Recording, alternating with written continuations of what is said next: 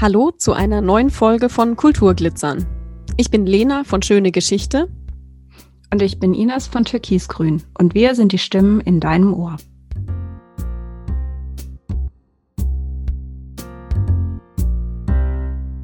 Ganz herzlich willkommen zu unserer neuen Podcast-Folge. Wir haben heute einen sehr Special Guest für uns. Es ist eine große Ehre, dass Sie da sind, dass Sie einem so kleinen Podcast wie uns die Möglichkeit geben, über Kunstfahndung und Kunstfälschung zu sprechen.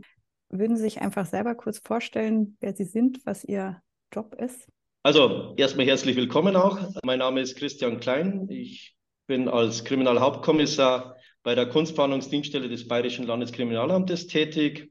Ich mache das Ganze jetzt seit gut sechs Jahren in dieser Funktion. Ich bin auch die, der Leiter dieses Kunstfahndungsbereiches beim Bayerischen Landeskriminalamt Vielen Dank für die Einladung. Sehr gerne stelle ich unseren Bereich natürlich vor, wie ich vorhin eingangs schon gesagt habe, also nicht, weil wir hier angeben wollen mit unserem Bereich, sondern weil wir selber finden, dass es ein sehr schöner Bereich ist, weil wir auch wissen, dass die Menschen draußen sich für diesen Bereich interessieren und wir natürlich auch gerne bereit sind, das ein oder andere dazu beizutragen, vielleicht uns ein bisschen aufzuhellen und uns darzustellen.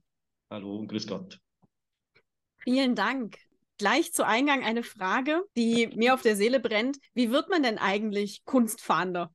Ja, ich glaube, man stellt sich das immer ein bisschen so als eine große, spezielle Geschichte vor, dass man meint, ui, da sitzt jetzt einer und der wartet nur darauf, hier angenommen oder hier in diesen elitären Kreis aufgenommen zu werden. Alles in allem muss man einfach sagen, wir alle Kolleginnen und Kollegen, die in diesem Bereich mit mir zusammenarbeiten, wir sind alles nur Polizisten die alle Eingang gefunden haben über die normale Ausbildung bei der Polizei, sich über den Einzeldienst oder über die Kriminalpolizei dann eben weitergebildet haben oder sich beschäftigen haben lassen und die sich irgendwann einmal gedacht haben, Mensch, ein interessanter Bereich, ein schöner Bereich, da könnte ich mich hinbewerben. Also ein gewisses kleines Interesse für diesen Bereich sollte man tatsächlich mitbringen, damit man sich auch wiederfindet. Aber wie gesagt, es ist jetzt nichts Besonderes oder Spezielles an uns, dass wir sagen, Mensch, man hat uns gesucht und dann gefunden, sondern es ist wirklich so, wir sind ganz normale Polizisten, die Spaß und Lust an Ermittlungen haben, die sich auch im Eigentumsdeliktebereich und in dem bewegen wir uns ja bei, der, bei diesem Deliktsbereich wiederfinden und die eine kleine Affinität vielleicht für Kunst oder Kulturgut, weil wir haben ja beide Schienen, die bedienen wir ja auch dann ein bisschen interessieren und sich dann ja sagen, das, da möchte ich mitmachen. Aber das ist so der Weg. Also wie gesagt, das ist nicht das große Spezielle, das mir vielleicht immer bei uns erwartet, sondern eigentlich nur so eine kleine Affinität, die sich dann wieder aufbaut, ja. Seit wann gibt es denn Abteilungen in Deutschland, die sich quasi nur, nur in Anführungszeichen diesem Kunst- und Kulturbereich beschäftigen? Ich glaube, wir sind mit die älteste in Deutschland, hier in Bayern. Zur Geschichte. Es gab in den 60ern, und da müssen wir jetzt schon fast das letzte Jahrtausend nennen, weil es war also noch vor 2000, eine Serie an Diebstählen aus vorwiegend Kirchen, also sakrale Gegenstände, die da entwendet wurden, vorwiegend oder überwiegend im Bereich Südbayern, im südbayerischen, oberbayerischen Raum.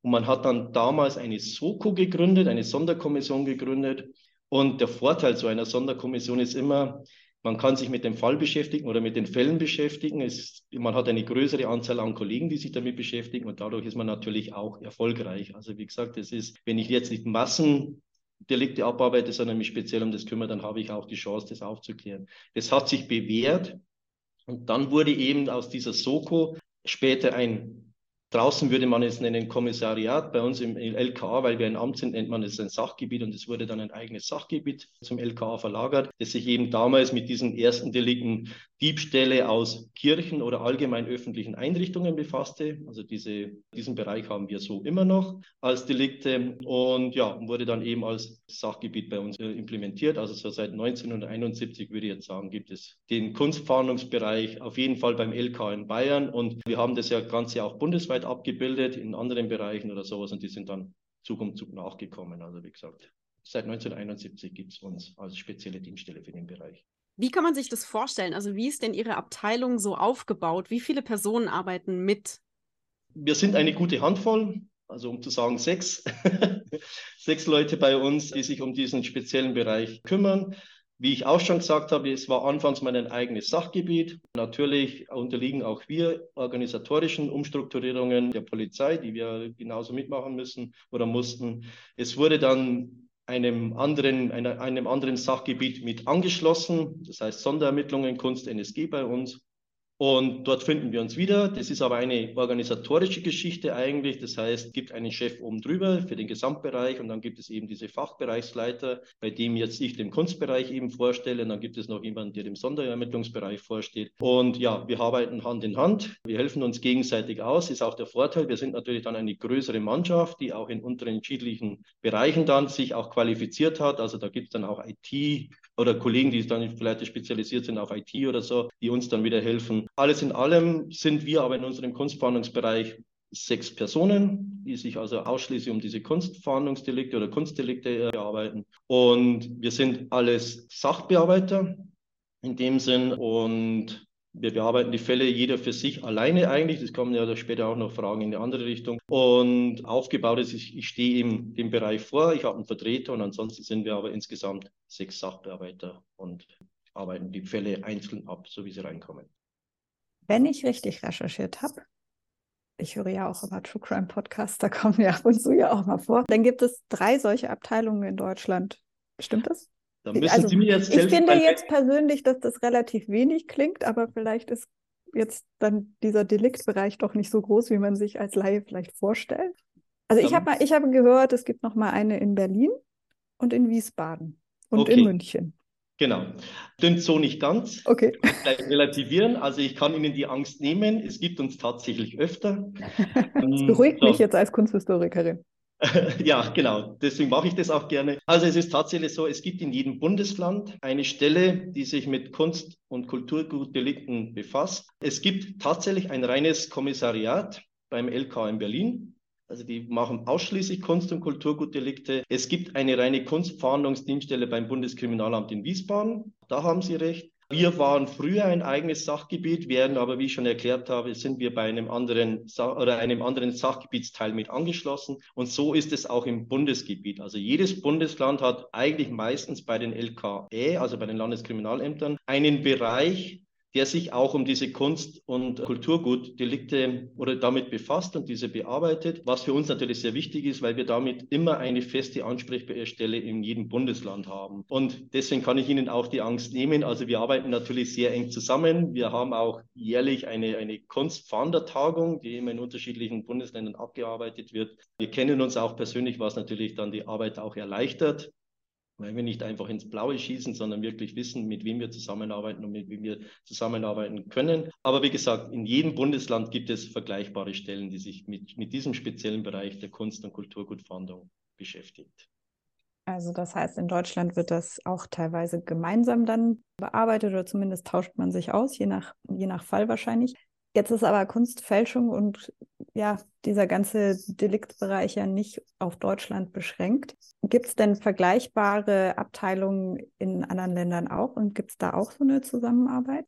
Ja, es gibt tatsächlich in jedem Land vergleichbare Dienststellen. Wenn ich jetzt Paradebeispiele nennen darf, zum Beispiel Italien mit der Carabinieri, die da einen eigenen Bereich hat, ein sehr großer Bereich. Mit denen arbeiten wir auch sehr eng zusammen. Vergleichbares gibt es in Holland, wir haben in Belgien vergleichbare Dienststellen. Für mich auch ein großer Partner in der Zusammenarbeit ist, aber jetzt weniger im Kunstbereich, mehr im Kulturgutbereich, ist dann Bulgarien.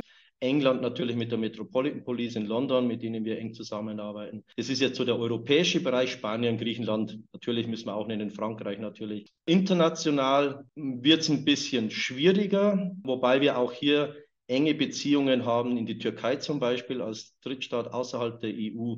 Dann natürlich, in, sage ich jetzt mal, in den Nahen Osten und in den Norden Afrika gibt es Beziehungen, weil wir ja auch Bereiche mitarbeiten aus Ägypten oder dann eben, wenn wir Embargo-Verstöße haben, Syrien, Irak und, und diese Länder mitbearbeiten. Es war mir auch, als ich hier angefangen habe, ein Bedürfnis, diese internationale Zusammenarbeit wieder ein bisschen hochzuziehen oder zu forcieren. Und wir konnten tatsächlich unter Einbeziehung des BKAs, das ja unsere deutsche Ansprechstelle ist fürs Ausland, diese Verbindungen knüpfen und haben jetzt tatsächlich also in einige Länder wirklich eine sehr, also eine persönliche Zusammenarbeit schon. Also wir kennen uns persönlich, treffen uns auch hin und wieder mal im, im Bereich der Zusammenarbeit oder sowas. Und das macht es natürlich einfach und leicht, weil wenn ich weiß, wen ich in dem jeweiligen Land ansprechen muss, dann muss ich mich nicht durch die Behördenhierarchie arbeiten, sondern ich kann wirklich die direkt ansprechen. Ich kann Ihnen ganz ehrlich sagen, teilweise ist es so, dass man in die Arbeit kommt und dann wird man, dann kommt eine WhatsApp, hast du Zeit? Oder hast du schnell, kann, kann ich dich schnell anrufen und dann geht es wirklich im Minutentakt, dass man dann Fälle übernimmt und sich dann zuarbeitet. Also das ist, dieses Netzwerken halten wir sehr hoch, ist uns auch sehr wichtig. Und ja, wir haben es tatsächlich, also insbesondere in den europäischen Ländern natürlich, machen wir sehr intensiv. Wie kommt man denn eigentlich auf die Spur von Kunstfälschung? Sie haben ja jetzt schon von dem Netzwerk erzählt, also unter Kollegen, dass Sie da das pflegen, dass Sie sehr viele Kontakte haben. Ist es dann umso leichter, den Kunstfälschern auf die Spur zu kommen? Boah, eine sehr schwierige Frage. muss ich gleich vorwegnehmen. Also es gibt natürlich die unterschiedlichsten Anzeigen, die bei uns einlaufen.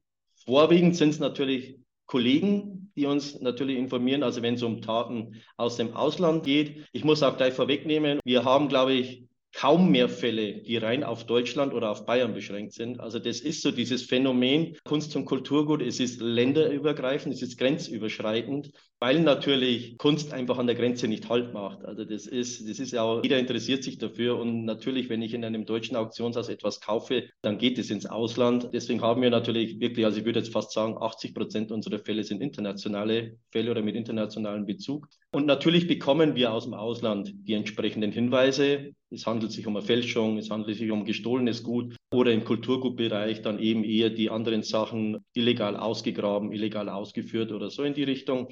Das ist eine Geschichte. Teilweise werden wir natürlich auch von den Auktionshäusern informiert, wenn dort Einlieferungen stattgefunden haben, die dann eben auch auf eine Fälschung hinweisen oder auf Diebesgut, weil es gibt ja auch Datenbanken, wenn ich jetzt zum Beispiel die Interpol-Datenbank Psyche nennen darf, da kann ja neben der, den Ermittlungsbehörden ja auch der Bürger abfragen oder sowas und auch dadurch auch die Auktionshäuser, informieren sich im Rahmen ihrer Sorgfaltspflicht auch auf diesen Datenbanken. Auch die finden dann zum Beispiel gestohlene Objekte. Dann gibt es auch Einrichtungen wie Artlos-Register in London zum Beispiel, die auch aktiv solche Auktionskataloge durchforstet. Also auch die erstatten Anzeigen bei uns. Und was auch öfters mal kommt. Corona hat es ein bisschen eingeschränkt, es waren dann weniger, aber wir haben tatsächlich eine Vielzahl an versierten und interessierten Bürgern, die wirklich zum einen die Auktionskataloge durchsehen und sagen und uns informieren, Mensch, da habe ich was gesehen, das kann nicht sein, da passt es nicht, das muss eine Fälschung sein. Oder wie es eben früher war vor Corona,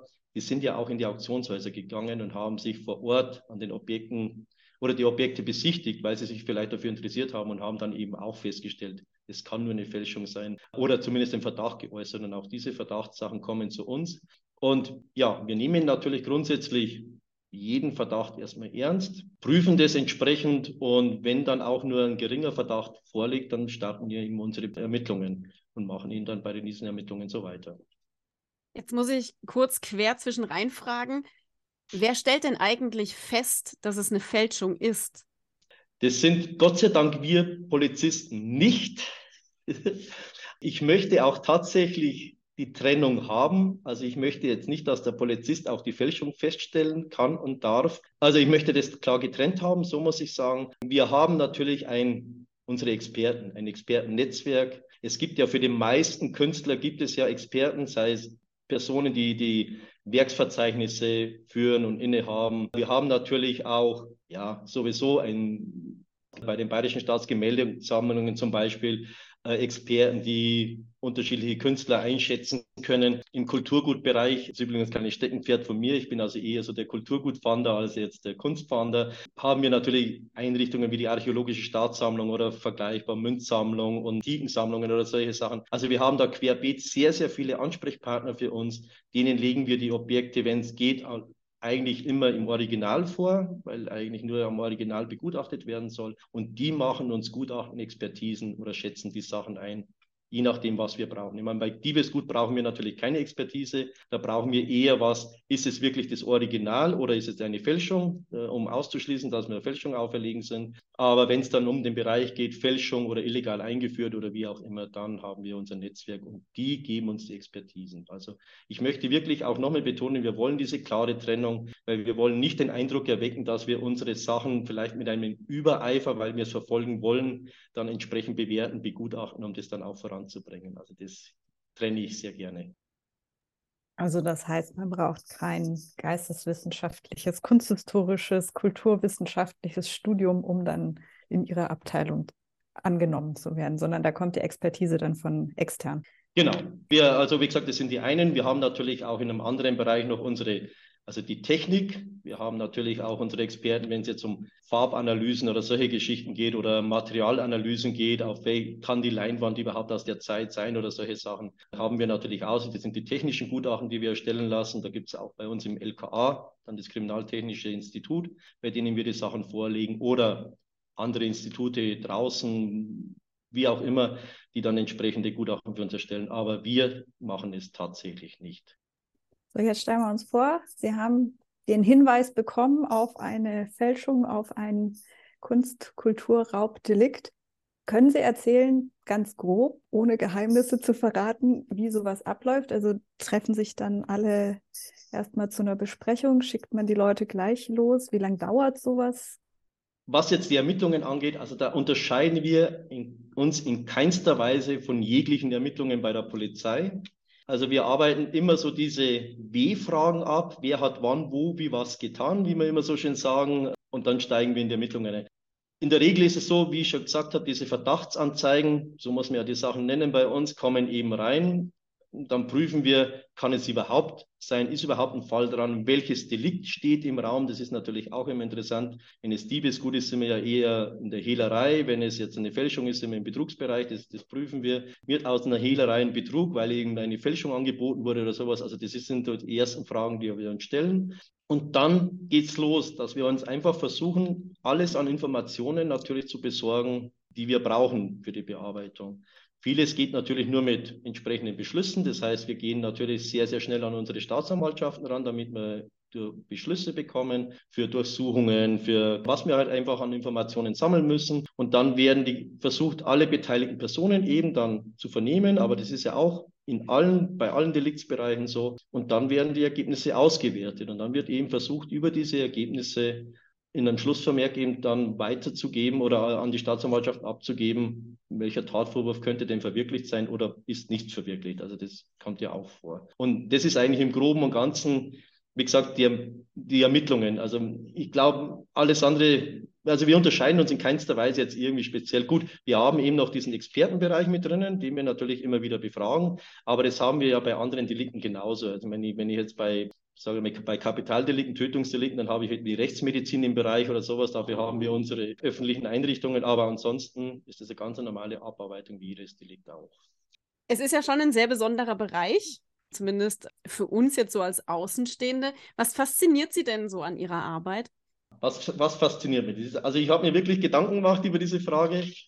Eigentlich sind es die handelnden Personen. Es sind so dieses Expertenfeld, das wir befragen weil es Menschen sind, ich glaube, an die kommt man so eigentlich nicht ran. Ich glaube, dann sind es die Einrichtungen, mit denen man zu tun hat. Auch da, wir kommen ja, wir sind ja nicht die Leute, die jetzt durchs Foyer wandeln und sich ein Gemälde ansehen in einem Museum, sondern wir sind ja hinter den Mauern und verhandeln mit den Leuten.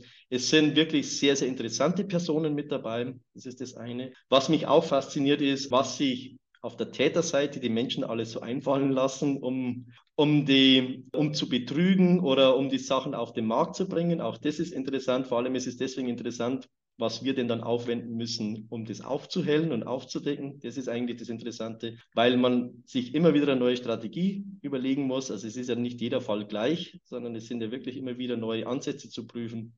Was mich wahnsinnig fasziniert hat und was wir dann schnell, relativ schnell aufgebaut haben, das ist so diese internationalen Geschichten, also die Zusammenarbeit mit den ausländischen Kollegen und ausländischen Einrichtungen. Wir haben zum Beispiel auch die Zusammenarbeit mit Europol ziemlich forciert. Also auch mit denen arbeiten wir sehr viel zusammen, sehr gerne zusammen, weil dies eigentlich unsere Schlüsselstelle ist für den europäischen Bereich, dass wir mit denen zusammenarbeiten. Also es geht eigentlich wirklich so um, was habe ich denn eigentlich vor mir liegen?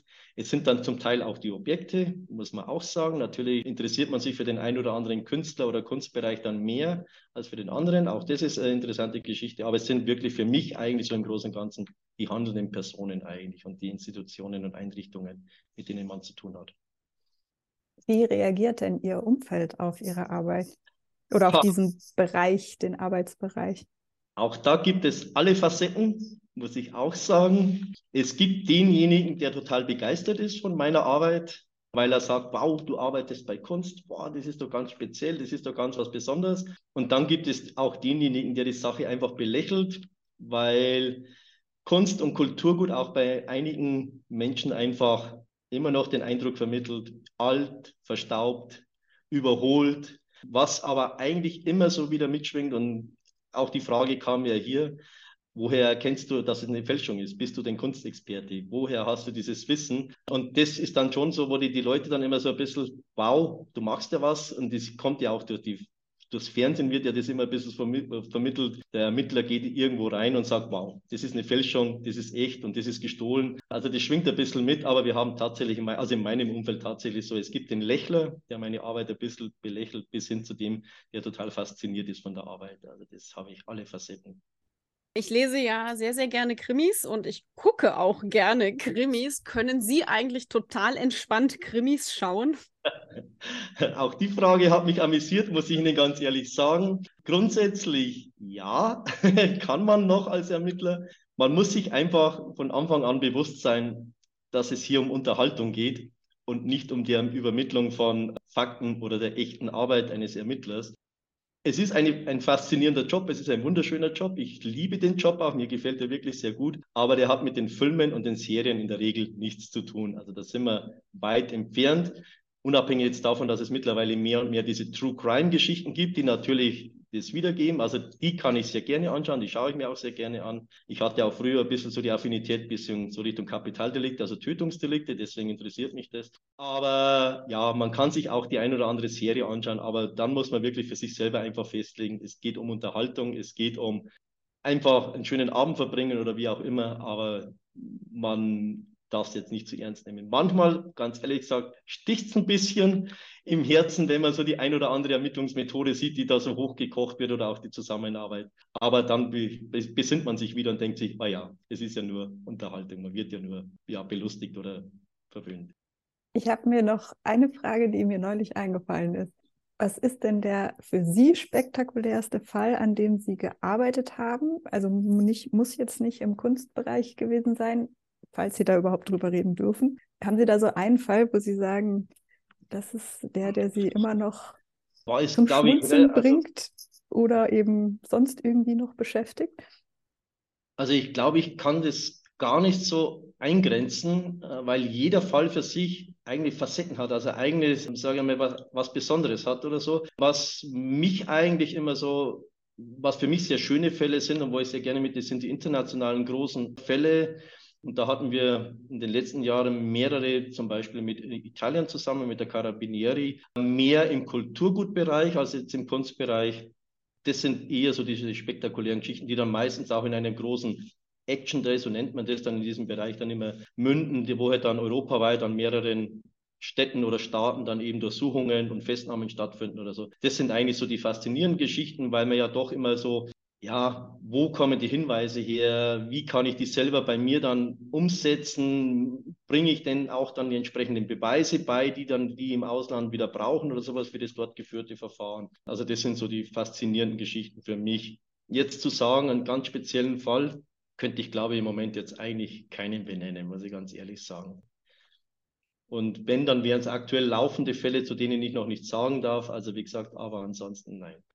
Ines, du musst. Ich muss die letzte. Oh, okay. Nee, die also, vorletzte. Also, ich bin ja, die letzte. Stimmt. Ja, stimmt. Also wir haben zwei Fragen, die wir unseren Interviewgästen immer stellen, weil wir sehr, sehr neugierig sind. Wenn Geld und Ressourcen keine Rolle spielen würden, welches Projekt würden Sie dann verwirklichen? Also pri privat, beruflich, ein Traum, den Sie unbedingt mal umsetzen wollten, wenn Geld und Ressourcen keine Rolle spielen? Also privat natürlich so schnell als möglich in Pension gehen, um das Leben zu genießen. Nein, Spaß beiseite. Also wenn dann eher im beruflichen Bereich. Also was mir tatsächlich gefallen würde, und da ist aber jetzt wirklich, also wenn Geld und Ressourcen, also sprich Arbeitszeit, Personal oder so keine Rolle spielen würde, wäre, wenn wir einfach eine lückenlose Datenbank hätten, in denen alle Objekte erfasst sind mit einer sauberen Provenienz, die die Herkunft und die Echtheit äh, hinterlegen und in der wir dann recherchieren können. Das wäre jetzt eigentlich so der Traum für uns. Dann auch vielleicht in dem Zusammenhang eine Möglichkeiten der Wiedererkennbarkeit dieser Objekte, dass man sagt, dieses Objekt, das wir hier vor uns haben, ist tatsächlich aus, des, aus der Datenbank. Also das wäre etwas, das würde uns die Arbeit natürlich ungemein erleichtern. Ich weiß, dass an gewissen Teilbereichen dieses Projekts tatsächlich gearbeitet wird. Im musealen Bereich, im IT-Bereich, im künstlichen Intelligenzbereich, also da versucht man alles Mögliche. Aber ja, genau. Also wenn Geld und Ressourcen keine Rolle spielen würden, dann wäre es die Monster-Datenbank in der wir recherchieren könnten und dazu die ganzen Hinweise kriegen. Ja, das wäre schön. Jetzt ist es ja so, dass Kultur auf verschiedenen Ebenen fasziniert, faszinieren kann und auch unterschiedlich berührt. Und die letzte Frage, unsere abschließende Frage ist, wie bringt denn Kultur Glitzer in Ihr Leben? Auch diese Frage würde ich gerne zweiteilen. Ich bin ein sehr traditionsbewusster Mensch auch sehr traditionell aufgewachsen. Wenn ich jetzt Richtung Kultur gehe und Tradition, dann finde ich es sehr schön, wenn Menschen an der Tradition und an der Kultur festhalten. Ich denke, mit Bayern lebe ich in einem Bundesland. Wir sind noch sehr traditionell und wir halten das sehr hoch. Ich finde das sehr schön. Und ja, und wenn das auch, wenn dieses Brauchtum und Kultur gepflegt wird, finde ich wirklich wunderschön. Und wenn ich jetzt von meiner Arbeit aus sprechen darf, dann ist es eigentlich das Glitzern wenn die Arbeit von mir und meinem Team dazu beiträgt, dass wir die Sachen, an denen wir arbeiten, dorthin zurückbringen, wo sie hingehören wo sie den Menschen wieder Freude bereiten. Also das ist eigentlich so, ich glaube, das ist eigentlich so das Glitzern, wenn die Sachen so aufgehen, wie wir uns das gern vorstellen. Das ist das, was uns bereichert. Ines, wieder so eine wunderbare Antwort. Irgendwann werden wir mal ein Buch rausgeben und nur die Antworten auf diese beiden Fragen rausgeben. Ja? Warum? Es war immer persönlich spannend, interessant und unglaublich vielfältig zu diesen Fragen. Okay, aber ja, ist ja klar, weil wenn uns das nicht interessieren würde, dann würden wir es ja nicht machen, ne? Das stimmt. Genau. Ja, und das Schöne ist einfach bei dieser Frage, es gibt ja keine richtige oder falsche Antwort darauf, sondern so unterschiedlich wie jeder Kunst, Kultur und Geschichte wahrnimmt, so unterschiedlich können auch diese Antworten sein. Ja, und jeder hat natürlich auch seinen, also jeder kommt ja aus einem unterschiedlichen, also das, aus einem gewissen Lebensalter, Lebensbereich, wo auch immer man in seinem Leben steht. Und man nimmt es dann gerade einfach, glaube ich, sehr genau in dieser Zeit, in der man gerade ist, sehr bewusst wahr. Und deswegen, glaube ich, sind diese Antworten so, so unterschiedlich und so schön und so aus dem Herzen raus. Und deswegen stellen wir diese Fragen einfach so gerne. Das ist, okay. Ähm... ja, ich habe schon gesehen, weil sie hatten beide so ein kleines verschmitztes Schmunzeln auf den Lippen, der aus die Frage kam. Ja, genau. das sind unsere Lieblingsfragen. Ja. Vielen, vielen, vielen Dank für Ihre Zeit und all die schönen Antworten und den spannenden Einblick in Ihr Arbeitsfeld. Dankeschön. Vielen Dank. Vielen Dank.